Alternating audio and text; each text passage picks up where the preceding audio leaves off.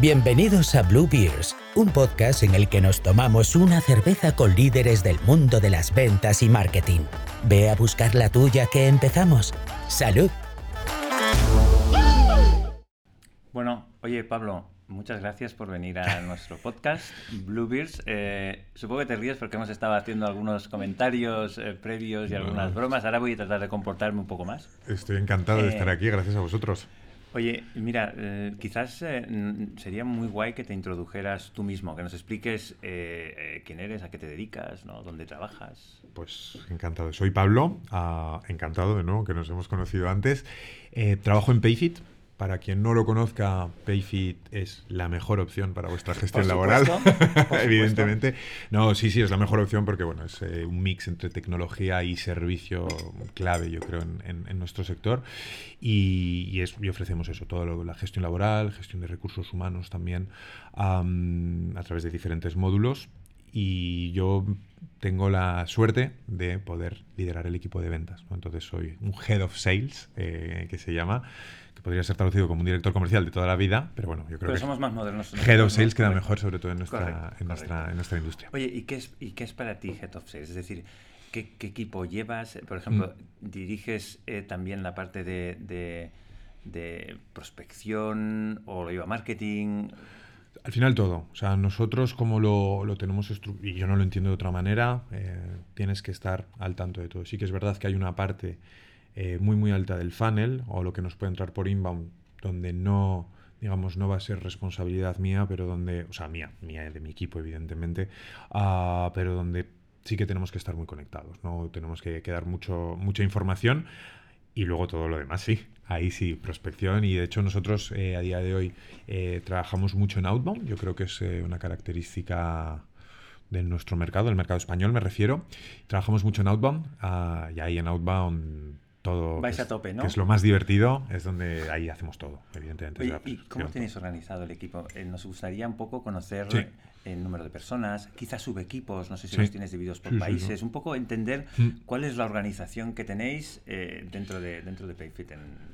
Nosotros en Payfit lo primero es que tenemos eh, una de las nuestras palabras preferidas es ownership, o sea, al final eh, responsabilidad, ¿no? Em, por país. Sí que es verdad que aunque somos una empresa europea, pero cada país tiene potestad para hacer lo que crea más conveniente para el negocio. Entonces, yo tengo el control en este aspecto, eh, o bueno, no, no, la, la- la visión sobre el mercado español. Entonces, nosotros aquí en, en España somos a día de hoy un equipo de aproximadamente 60 personas en ventas.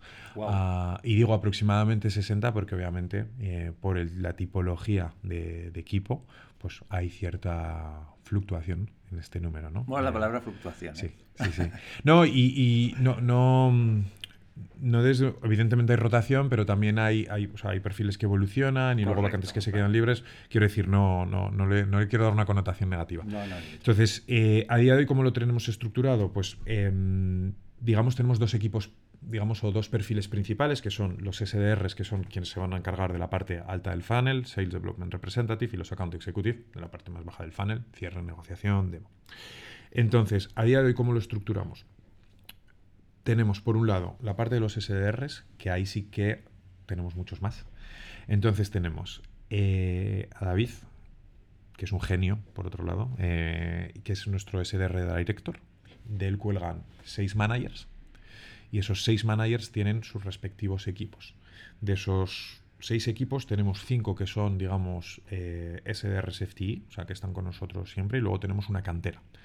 Ah, ¿Ah, te- sí? tenemos una- un equipo de, de SDRs que son SDRs eh, trainees, que lo que queremos es que después de sus prácticas, pues obviamente los mejores muy interesante. sí, puedan pasar con nosotros, obviamente, pues para dar O oportunidades. sea, que lo pues- tenéis bastante eh, procedimentado, ¿no? E intentáis, digamos, que, que- que la- la- la- la- el crecimiento de los perfiles de ventas dentro de vuestra empresa sea muy orgánico, ¿no? Y muy empu- Por así- supuesto, qué mejor que alguien de la casa para reemplazar a alguien que se va porque Correcto. le surge una, una oportunidad que él cree mejor eh, para él o para ella, o alguien que no está del todo a gusto en el rol. Es Oye, y- genial. y, y por, y por, y por, por SDR Manager, ¿cuántas personas eh, lleva? Entonces, nunca más de siete. eh, Ok. Nunca más de siete. Ahora lo tenemos eso entre 6 y 7. Creemos que es lo idóneo. Ah, para un SDR manager o para cualquier perfil. ¿eh? Yo, yo creo que lo, bueno, yo y todo el mundo en la, compañía creemos que lo mejor es tener hasta 7. Y yo lo he vivido en mis propias carnes porque hemos tenido un crecimiento muy importante este año, em, donde hemos tenido que estructurarnos y en ciertos momentos hemos tenido recursos que tenían a su cargo más de 7 direct reports y es muy difícil.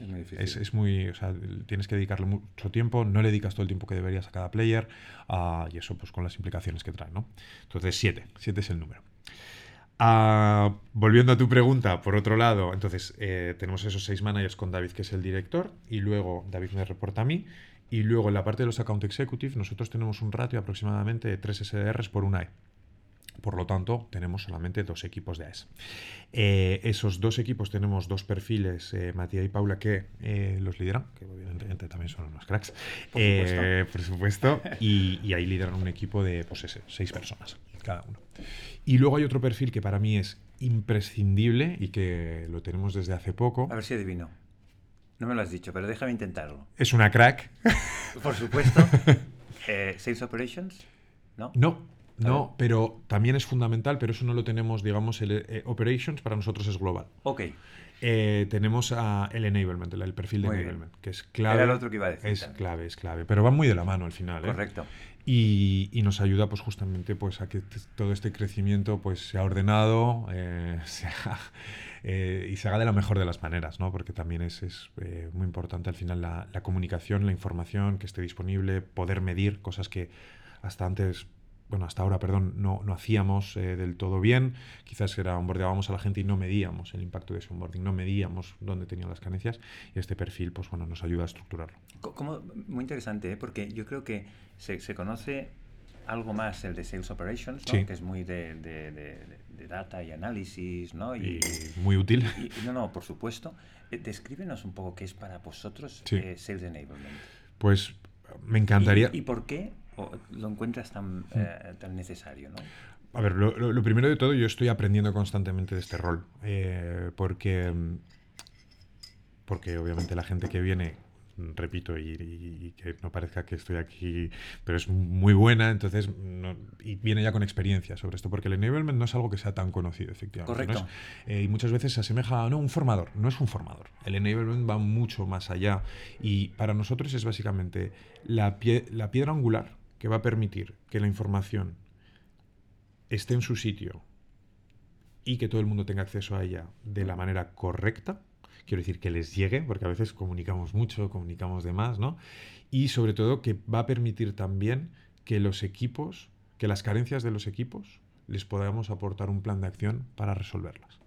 Entonces esto es a través de, pues, eh, como decía, comunicación, eh, procesos, formación, acompañamiento, y no es una persona que vaya a hacer solamente formaciones o que vaya incluso a generar las formaciones. Es una persona que eh, puede incluso liderar que los managers hagan las formaciones porque son especialistas, pero que esa, esa formación o, sea común para todos o sea adaptable para todos.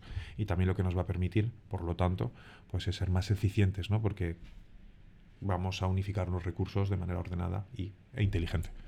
Muy bien, estoy de acuerdo contigo. Es un perfil mucho menos conocido. Mm. Eh, eh, yo he visto más o menos cómo han ido apareciendo perfiles, eh, eh decía, como Sales Operations. sí, sí, mola. Sales Operations y, tal. Y es verdad que esto, sobre todo cuando empiezas a crecer, ¿no? te ayuda bastante a bueno, a normalizar un poco ¿no? Eh, eh, eh, los procesos mm. internos de, sí, de enablement, empowerment del equipo, ¿no? de, formación, de herramientas, de, ¿no? más allá del dato que hay que tener para controlar cómo van las cosas, que es muy importante, hay que también tener procesos para ayudar a la gente a, ser mejor. ¿no? Y, y, y, porque creo que también es una cura de humildad importante, porque muchas veces no, un player no funciona. Em, Puede ser que no funcione pues porque no hemos hecho bien la selección, en cuyo caso pues tampoco es del todo la culpa del player. Puede ser que no funcione pues efectivamente porque no está motivado, eh, porque no, no, corresponda, no se adapte, por lo que sea. Pero también puede ser que no le hayamos dado las herramientas suficientes y muchas veces yo creo que esto es algo que tendemos a olvidar. Correcto, estoy de acuerdo. Y, y creo que con el enablement, pues por lo menos, si pone de su parte, lo podemos medir y podemos ver si hemos sido nosotros quienes hemos errado y si al final, si tienes, mm, nosotros ya tenemos la suerte de tener mm, un, número, pues digamos, de players importante, pero si de repente tienes 6-7 que no, o sea, que están fallando en lo mismo, ahí sí que em, pues tenemos nosotros que también mirarnos. y, yo creo que eh, poner nombre a las cosas ¿no? y a las responsabilidades eh, genera awareness de que eso alguien tiene que, tiene, que, tiene que hacerlo. ¿no? Yo creo que en la medida en la que las empresas van creciendo, eh, eh, no todo puede caer en el, en, el, en el head of sales. ¿no? Yo creo que en ventas tenemos a, veces la, la tendencia a, pedir muchas cosas, que sea capaz de dominar la tecnología, que sea capaz de dominar las o sea, de, de, dirigir personas, que sea capaz de analizar datos, que sea capaz de hacer trainings y motivar, que sea capaz de... Va, va, va, va. Entonces, al final acabas, acabas exigiendo a una persona hmm. que sepa hacer demasiadas cosas, ¿no? Y yo creo que eso pasa mucho en ventas, pasa menos yo creo en otras disciplinas donde hay más especialistas, sí. pero me da la sensación de que en ventas estamos empezando a aprender a que, a que un buen director comercial no tiene por qué eh, saber hacer todo, sino que puede ayudarse ¿no? de, otros, de otras personas que le ayuden a hacer aquello que pues, porque a lo mejor no sabe tanto. Pero culpa muchas veces también de los directores comerciales. Porque yo soy un afortunado. Em, yo soy un afortunado porque nuestra cultura de empresa es... Eh, yo me siento muy identificado eh, y es mucho de lo que decía antes, ¿no? Ownership, responsabilidad, pero responsabilidad desde un trainee le vamos a escuchar lo mismo que a un director comercial y le vamos a dar las mismas responsabilidades, no las mismas, pero el nivel de exigencia es el mismo, por así decirlo, en sus funciones. Correcto. Y yo, yo, por eso soy un afortunado porque mi equipo se hace muy responsable y, empujan mucho nuestros managers y la relación con, con, mi, con mi management igual. O sea, ellos me exigen lo mismo que yo les exijo a ellos, entre comillas. Y decía que a veces es culpa de los directores comerciales porque muchas veces no, no se dice, o sea, no reconoce, no lo sé. Es que esto no lo sé, no lo sé hacer. Esto es mejor. Hablaba antes de, nuestro SDR director David. Hay muchas cosas que él hace a día de hoy, de las que yo soy consciente porque lo comunicamos mucho y me pone al día, pero que es evidente que está a años luz de lo que yo ahora mismo sería capaz de hacer. Y es una bendición porque la confianza es total, es eh, una máquina y, él y, es su rol. Y no pasa absolutamente nada. Y creo que incluso a veces, y esto ya no en, las ventas, pero de manera general, decir, me he equivocado, creo que te legitima mucho más de cara a tus equipos que que nunca te equivoques. Totalmente. Oye, sí, sí, totalmente. Una cosa, me, interesa mucho saber cómo es un día en, tu vida, hmm. eh, eh, qué, o sea, qué dinámicas de trabajo tienes con tu, con tu equipo. ¿Tienes una rutina, digamos, de reuniones donde hay eh, elementos que tengas que tratar sí o sí hmm. el lunes o, o, no, o es una cosa más a demanda y tú estás más en... O sea, me interesa mucho saber cómo diriges una organización, para mí ya muy grande y, hmm. ciertamente compleja con unos, digamos, objetivos pues como muy ambiciosos. ¿no? ¿Cómo es un día a día en, en, en tu vida? Pues lo primero, no dirijo yo la organización porque si no estaría loco, porque es, es, un trabajazo, ¿no? Pero lo que a mí me toca, em, sí que es verdad que em, dentro del equipo de ventas tenemos, o yo sí que tengo ciertos momentos ya pactados en la semana, ¿no? Por ejemplo, los lunes siempre va a ser el momento por la mañana donde vamos a intercambiar con los diferentes directores y con... Eh, nuestro jefe Joan, que es nuestro country manager aquí, sobre los diferentes temas ¿no? pues, eh, que nos atañen a todos. Entonces eso luego lo podemos bajar con los equipos.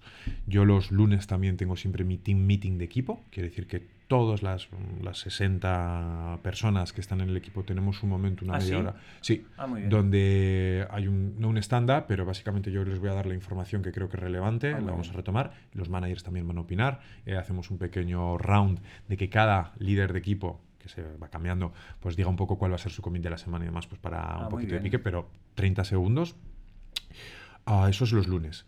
Luego tengo todos los miércoles eh, reuniones con mis managers, quiere decir estado del lugar de pues, eh, cómo va tu equipo, eh, cómo van tus equipos los miércoles, porque ya ha pasado un poco la semana, entonces ya vemos cómo avanza la semana, si vamos a cumplir. Han pasado dos días, o sea que vais, vais, atáis corto. Exactamente. y, y los los martes también puedo tener intercambios pues, más puntuales en función de las necesidades con los otros directores, marketing, la relación con marketing, con producto, con, quien fuera.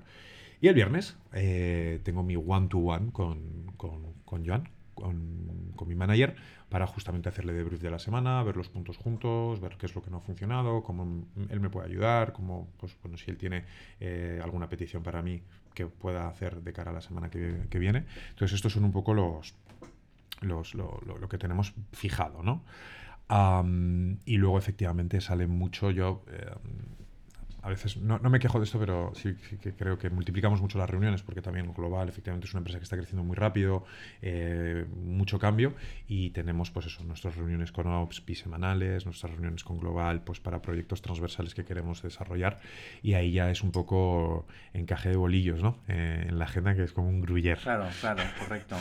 Oye, y eh, relacionado con esto, ¿no? Eh, es decir, con tu agenda, ¿qué relación tienes con marketing? Es decir, ¿cuál es eh, lo que esperas de ellos o ellos esperan de ti y cómo os organizáis? Es decir, normalmente la relación entre marketing y, y ventas es, es, muy especial, sí, ¿no? Porque sí. es, es la palabra genérica, ¿no? Sí. Es muy especial. ¿Cómo, cómo, la, cómo la traducís vosotros mm. en, en, en, dinámicas y en, y en planes?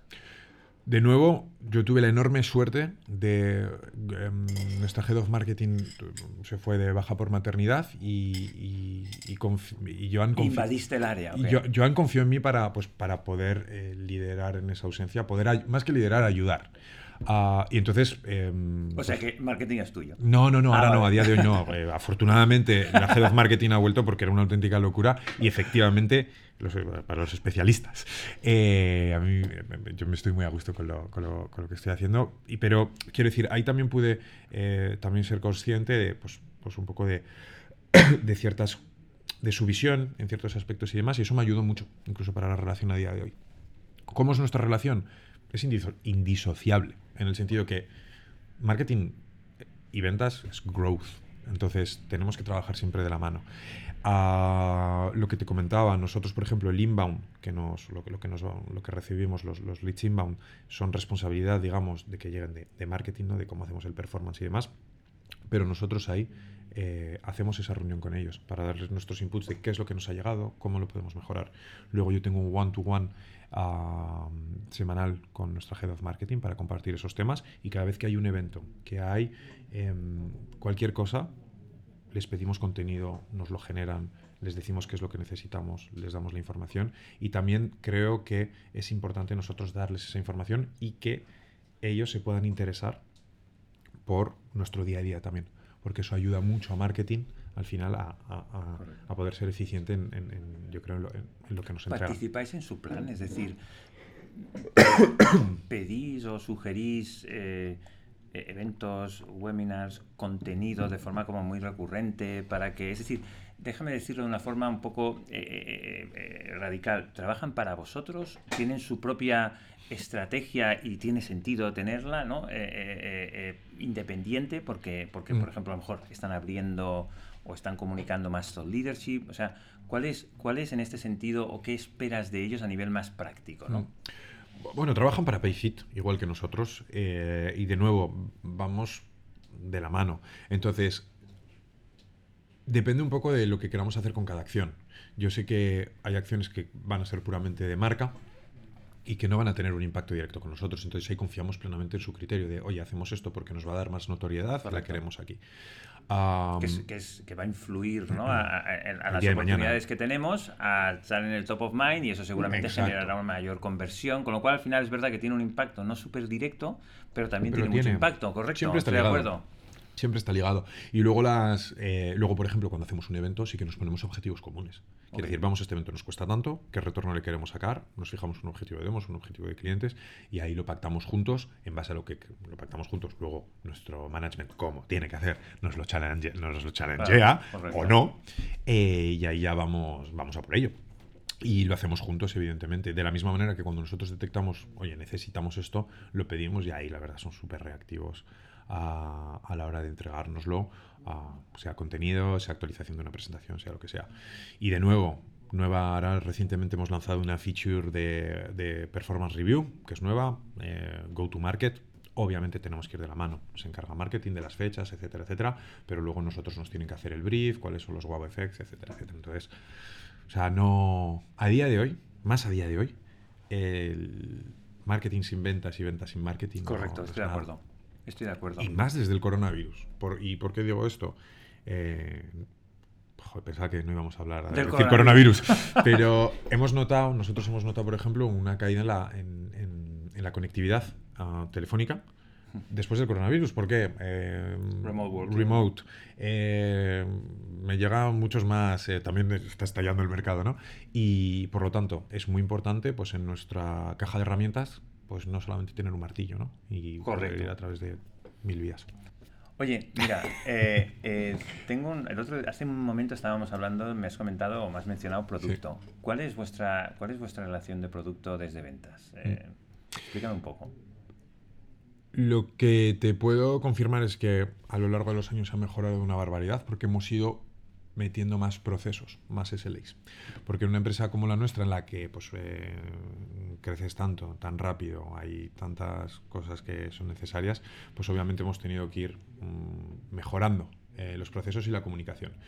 Para nosotros, por, por un ejemplo, mm, los convenios colectivos son muy importantes, porque obviamente trabajamos las nóminas. En España hay más de 1.800, si no me equivoco, y entonces cuando tenemos una necesidad, por ejemplo, de convenio, nosotros tenemos un canal en el que no solamente está producto, también está nuestro equipo legal, donde decimos, tenemos este cliente que está a punto de entrar, tiene este convenio colectivo, cumpliendo unos SLAs. Entonces ellos tienen un tiempo para hacer la evaluación del convenio y decirle a producto si lo podemos Y hacer o no. una pregunta, ¿tenéis parte de producto también aquí localizando? Vale. Justamente por esto. Ok. La parte, digamos, nosotros tenemos un lenguaje propio que es el Jetlang, que desarrollamos, que es más ágil, am, y lo tenemos en local justamente para desarrollar este tipo de cosas que no son tanto em, tech de la plataforma, ¿no? que son más cosas, pues eso, de, la- de los convenios colectivos, por ejemplo. Y aquí tenemos unos SLAs en donde legal dice si se puede hacer, si no se puede hacer, un producto entra y se les dice que pueden desarrollar y ellos nos dicen para cuándo. Entonces estos SLAs nos ayudan un montón. Esto sobre la parte de eh, local, donde tenemos como digo un- unos buenos procedimientos. En la parte de global, porque hay cosas que también dependen de global, sí que es verdad que em, son proyectos que son más largos porque son tech, pero aquí lo mismo. O sea, tenemos bien identificados y comunica y hemos bien han entendido bien cuáles son nuestras necesidades y entonces sea más largo o menos largo el proyecto, por lo menos ya sabemos que lo tienen identificado nosotros y, y nosotros lo tenemos identificado. Entonces, pues bueno, ahí la ya se sabe, ¿no? Entonces ahí la, la frustración siempre pues es menor, porque por lo Correcto. menos está hablado. Oye, y una cosa. Entiendo que iba por ahí tu Sí, pregunta, no, ¿no? Sí, De- sí, totalmente. Y, y- y otra cosa que, que- que tengo como mucha curiosidad. ¿Qué tal eh, trabajar eh, esto de global, local? ¿Cómo es no estar en los headquarters? Eh, ¿Cómo conseguís acercaros a los headquarters para ser importantes? ¿no? Eh, es decir, ¿cómo funciona esa relación Sí. entre, entre global y local? ¿Cómo la, cómo la articuláis? Lo primero, nosotros eh, en Payfit ahora mismo sí que es verdad que global, la gran parte están en, digamos, en nuestra oficina grande de, de París. Ahora bien, mm, global no quiere decir París. Eh, con nosotros global es global y trabajan para los equipos globales. Puede ser Francia, puede ser Alemania, puede ser Reino Unido, puede ser España. A día de hoy estamos desarrollando cada vez más la posibilidad de que haya perfiles, y además tiene mucho sentido, eh, que nos- en nuestra nueva oficina que vamos a tener en breve aquí en Barcelona, que haya equipos de global aquí, quiere Ah, decir que bien. sean gente que esté global en Barcelona. Entonces eso también nos va a acercar. Y luego pues la Eso relación... mola, ¿eh? Es muy necesario al final y, Mm. y creo que desde un punto de vista de empresa, para cualquier empresa tiene sentido, porque, oye, estás en París que llueve 200 días al año o estás en Barcelona. Eh, creo que desde un punto de vista de la atracción de talentos Correcto. es muy inteligente. Va, va a pasar a ser global Sí. Barcelona, ¿no? Ojalá. Y, y digo, es muy inteligente, no porque se me haya ocurrido a mí, que no es el No, caso, pe- pero, pero, pero está guay que, que- que, eh, sí, sí, que parte del headquarters conceptual esté en los, esté en los países. eh, es, es muy es interesante. sí. más que nada, y ya tenemos perfiles aquí, ¿eh? De hecho, no solamente techs, eh, comerciales, eh, también los va, los va a ver aquí. ¿Por qué? Porque desde un punto de vista del trabajo a día de hoy con la tecnología que tenemos, no va a poder una persona vender en Francia desde Barcelona. No tiene mucho. o sea, No, no, correcto. No tiene misterio. Y, y esto ayuda, obviamente. Y luego lo que sí que hacemos es que tenemos intercambios eh, bisemanales con los interlocutores necesarios para, para ello. Y ahí sí que, por ejemplo, el, el, rol, ah, digamos, del management sí que es muy importante. Ahí al final es muy importante, pues, eh, en mi caso, pues poder hablar con ellos, poder eh, comunicar, poder tener una buena relación, poder desarrollar esa relación. Y el remoto, ¿qué tal? Es mm. decir, ¿sois una empresa full remote? ¿Sois híbridos? ¿Sois no sé, os gusta la presencialidad, eh, mm. ¿cómo, hacéis eso? Y esto es, casi todas las preguntas que hago, en realidad, mm, son preguntas en las que tengo mucho interés yo por conocer, ¿no? Y este en particular, porque eh, eh, me parece un tema apasionante, súper complejo, y a veces pienso una cosa y a veces pienso otra, y aún estoy a ver si alguien me convence mm. de algo, ¿no? ¿Sabes lo que pasa con este tema? Que efectivamente es muy complejo porque cada equipo es un mundo, cada, cada digamos, eh, segmento de, la empresa es un mundo. Nosotros a día de hoy en Payfit tenemos una política que es eh, Work from Anywhere, quiere decir que cualquier persona puede trabajar desde donde quiera, los días que quiera, desde su casa, desde fuera de España, menos, eh, o sea, tiene, no puede ser más de seis meses por un tema fiscal, pero yo me podría ir mañana a trabajar a Londres durante tres meses y, Payfit me lo va a permitir. Pero tú, Pablo, ¿qué, ¿qué, opinas tú? Sí, yo, eh, para mí, para nuestros equipos de ventas, tenemos perfiles en full remote pero hay que preparar, o sea, tiene, tenemos que acompañarles muy bien, tenemos que poder darles las herramientas para que se sientan integrados, porque yo sí que es verdad que pienso que un equipo comercial se nutre mucho de sus compañeros en el día a día. Entonces, el hecho de poder venir a la oficina, de poder compartir con tus compañeros, creo que es muy bueno. Y nosotros en mi, en, mi equipo tenemos, por ejemplo, los miércoles, siempre nos intentamos encontrar la oficina, no es obligatorio, pero vamos la mayoría. Y a día de hoy, yo voy a la oficina mm, cuatro o tres días a la semana, porque me gusta, me gusta ver a mis compañeros, me gusta estar con ellos. Y, y yo sí que creo en la, que, que, pues eso, que la, esa emulación es buena. No obstante, también veo grandes beneficios al Work from Anywhere. Yo, por ejemplo, en verano pues, eh, o en Navidad, mis padres viven ahí en el sur de Francia, pues para, para, ir a verles, pues me puedo ir cinco días antes y me salen los billetes más baratos. Correcto, correcto. Yo, fíjate, eh, eh, yo creo que eh, trabajar en remoto es fantástico, mm. pero yo creo eh, que, por lo menos aquí en Bluebird somos mejores cuando estamos juntos, ¿sabes? Eh, entonces... Sin duda. por un lado le veo muchas ventajas, ¿no? Y creo que, aparte de que te permite tener talento de, de cualquier lado, cosa que en particular, ¿eh? en Barcelona no es un problema porque Barcelona no, hay escaso. tiene, claro, es decir, es un sitio muy atractivo, ¿no? Y, por ejemplo, pues nosotros tenemos talento internacional que, que, no ha habido que esforzarse mucho a nivel de, ir fuera, sino que ya están aquí, ¿no? Eh, eh, o sea, le veo mil ventajas y tal para cosas como esta que comentas tú, de decir, oye, que, que yo ya lo hacía antes, es decir, yo ya, cuando estaba en Red Points, la gente que no era local, sí eh, nosotros teníamos una política de decir, oye, este tiene la familia fuera, eh, eh, tiene que tener alguna ventaja para poder irse antes y estar trabajando cuando no era muy típico, ¿no? Me parece fantástico, pero fíjate que por contra, y no es un tema ni mucho menos de confianza, yo creo que en el equipo de marketing y ventas somos mucho mejores cuando estamos juntos. Yo, yo, cuando estamos juntos y, tengo la oportunidad de compartir qué ha pasado con esta reunión, qué te ha dicho este cliente, y son cosas que en digital nosotros, yo particularmente, no he sido capaz de conseguir. Y, es un reto que, que, pienso, uff, eh, tengo ganas de que alguien me explique si es que existe alguna forma de conseguir el clic para que realmente sea igual. La realidad es que, por ejemplo, cuando nosotros fichamos eh, perfiles que nos dicen yo voy a estar trabajando desde Madrid, o voy a estar trabajando, tenemos desde Gijón, o voy a estar el proceso es, o sea, lo que miramos en el proceso de selección es un poco diferente, porque efectivamente el hecho de estar solo en un rol de SR, tienes que tener cierta mentalidad y tienes que tener cierta madurez, que quizás si exigimos un puntito más que para un perfil que va a estar aquí en Barcelona, porque va a estar más acompañado, es normal. Correcto. Una vez que lo tenemos, porque nosotros los tenemos y tenemos que funcionan bien, objetivos muy claros y luego también un acompañamiento más dedicado. fíjate que no es tanto la reflexión para mí no es tanto de si se puede, hmm. obviamente se puede. Sí, si es mejor, ¿no? Claro, cómo consigues el mejor hmm. resultado como equipo, ¿no? Yo, yo pienso eh, que juntos, eh, en general, eh, se consiguen mejores resultados, mm, ¿no? es más ágil todo, Correcto, correcto. Todo, todo y que, entonces, yo tengo ese punto de decir, ostras, se puede conseguir el, mismo nivel de, relación, de, conocimiento, ¿no?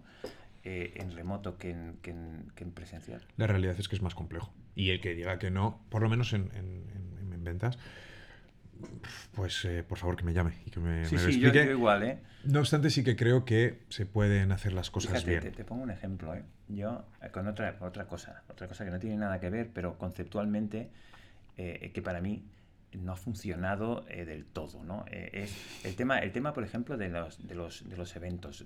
En ventas nos encanta la relación con las personas. Al final, vender es engagement, es, es, es conocimiento, es, es, intercambio, es ayudar, es entender, ¿no? Y eso requiere contacto, ¿no? En mi opinión, ¿no?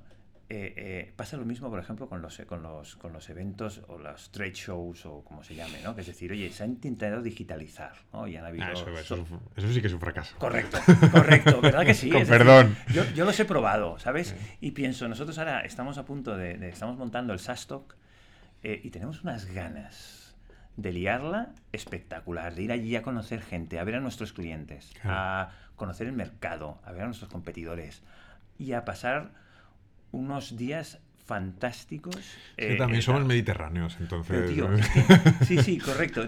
yo, pienso, yo pienso, no sé si todo esto del remoto es algo que nos estamos tratando de, autoconvencer de que, de que tiene que ser así porque son los nuevos tiempos y tal, o si realmente funciona y, mm. y a lo mejor hay que dejar el remoto para para cosas concretas, eventualidades o, momentos que dices, oye, quiero alargar el verano, perfecto. Oye, quiero irme a, visitar no sé qué, perfecto, pero como norma, eh, hostia, nosotros ahora lo que estamos intentando, lo que yo intento es que la gente venga porque le apetece.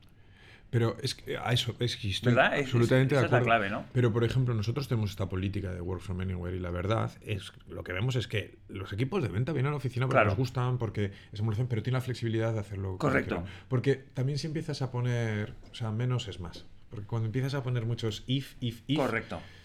Luego es, muy difícil. Correcto, yo creo que hay cosas que hay que ganárselas. Esto es como, como la autoridad y el respeto. Eh, y ser responsable. en mi época la autoridad te daba el cargo, cuando yo era más joven. Ahora la autoridad, a mí me encanta. Hay gente que se queja. No, correcto, hay gente que se queja de los milenios, no sé qué, yo pienso, a mí me encantan, porque, porque te respetan hmm. si, si, si eres un ejemplo o si, o si eres un líder, no porque seas el jefe. ¿sabes? Y es que no tiene sentido. Entonces, yo, yo, creo que hay muchas cosas que van por convencimiento. Yo creo que eh, eh, eh, el remoto. Hmm. y el, y, el, y el, no remoto se tiene que trabajar desde la empresa con, con, con, con herramientas muy de decir, oye, si, si, si yo quiero que la gente venga, puedo poner una regla eh, o puedo tratar de que la gente crea Quiera venir. que ir correcto. Pero, y, también hay, o sea, hay que ser responsable en el sentido de que, y nosotros lo vemos, por ejemplo, los players que de repente no están al nivel que les gustaría estar, pues van a, van a venir naturalmente más a la oficina. ¿Por qué? Porque su manager va a estar más cerca. Correcto. y eso tiene que ser así. Y efectivamente, luego hay que ser, yo creo, final estamos aquí para, o sea, hay que trabajar y hay que sacar las cosas adelante. Hay que ser un poco inteligente también con esto, evidentemente. Si tú no se te ve el pelo por la oficina y no lo estás haciendo muy bien y no estás pidiendo ayuda. ¿Yo sabes qué hago? Yo, yo vengo cada día y quien viene me encuentra aquí. Mm. Eso, es fantástico. Eso, es para, eso para empezar. Es decir, yo, yo pienso, quien venga, eh, pues yo voy a estar aquí. Entonces, eh, quien no venga, no me importa. Pero quien venga, eh, yo estoy aquí y, me encantará hablar con la persona y, que me comparta eh, tal, etcétera. Me... Entonces eres eh, informático, has dicho, ¿no? O sea, desarrollabas código, eres desarrollador. Yo era desarrollador. Desarrollador. Además, durante bastantes años. Sí, yo, yo era un nerd pues no, sé si, no sé si que, venga, que, venga de, que venga de ti con ese perfil, porque por ejemplo para los desarrolladores yo creo que el Work from Anywhere o, es, muy top, porque desarrollan a cualquier hora y hay veces que hay gente que es mucho más productiva de noche. Eso es muy guay, estoy de acuerdo. Va mucho por perfiles. por perfil. Sí, sí, sí. sí.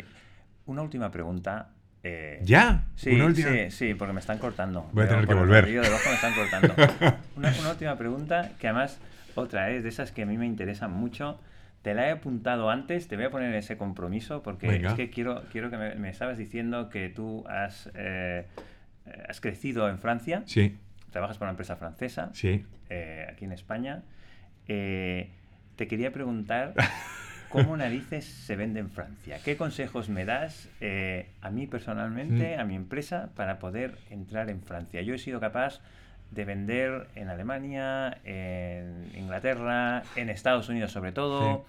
En Francia lo he intentado, bueno, en Mm. Nordics, eh, y la verdad es que no es el mercado que mejor se me dé que mejor se me da. Entonces, ¿qué- cuál- ¿cuáles son los consejos que me darías? Tú antes me has estado apuntando algunos elementos, pero me gustaría que, que, que me, que me, me- sí, Es- que me es- ayudases aquí. A ver, lo, lo- como te he comentado antes, yo tengo la. Yo crecí en, en Francia, pero yo tengo las, la suerte de tener un poco la- las dos culturas o, o los dos idiomas, evidentemente. Y, pero yo siempre quería especializar, yo siempre había dicho, yo quiero volver a España a trabajar en España para empresas francesas y en el mercado español. Porque a mí Pero que me- también lo podías haber hecho al revés, ¿no? También podías haber dicho, oye, voy a Sí. Francia para trabajar por- con empresas, porque parece que el struggle es común, ¿no? Es decir, Sí. los franceses para vender Sí, aquí en sí, España y los españoles para vender allí en Francia, ¿no? A ver, yo, lo, lo- yo intenté mirar ahí un poco también por, por mi interés o lo que creía que o sea, había más ecosistema de, de startups que venían aquí que, que no al revés.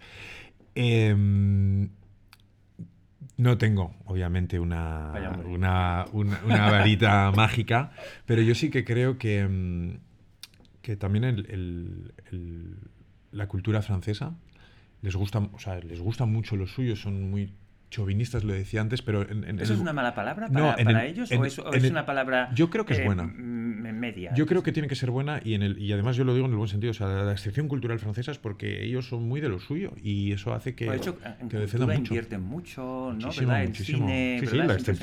excepción, la excepción cultural. Y, Tienes y- buen francés, ¿eh? Sí, sí, sí.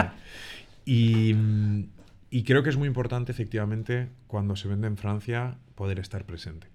Creo que eso le da mucho valor, lo comentábamos antes también, el hecho de poder ofrecer el servicio, el idioma en francés, es muy importante. Si yo te voy a comprar un servicio en francés, pues que me puedas atender en francés y que me pueda entender contigo.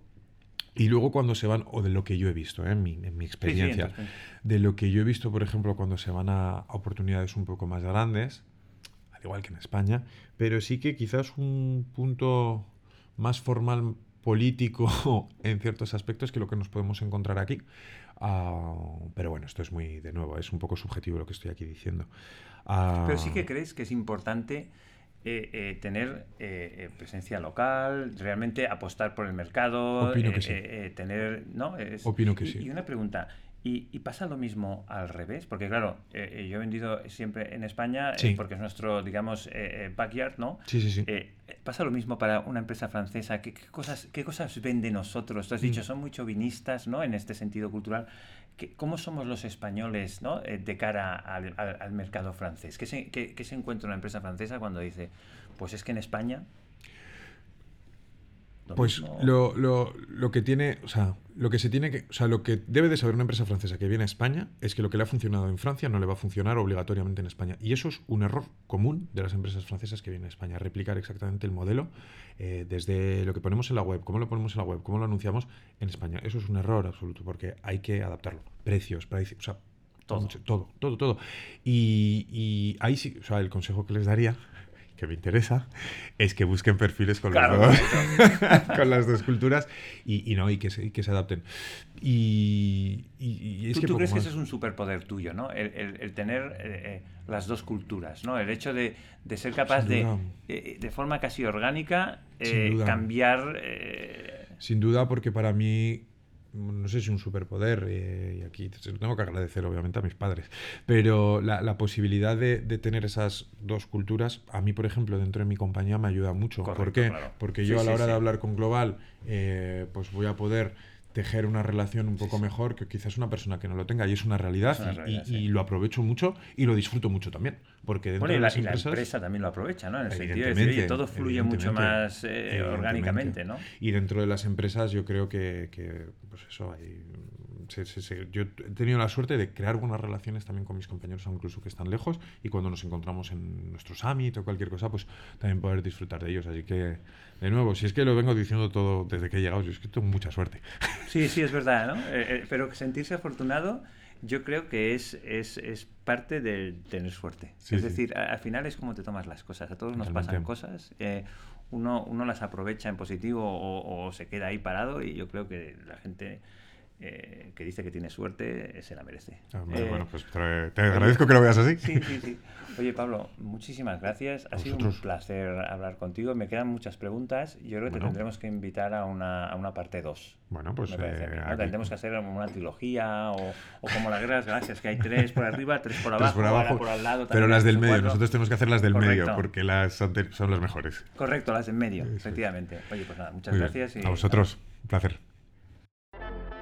Este podcast está producido por Bluebirds. Gracias por escucharnos. Nos vemos en el próximo episodio.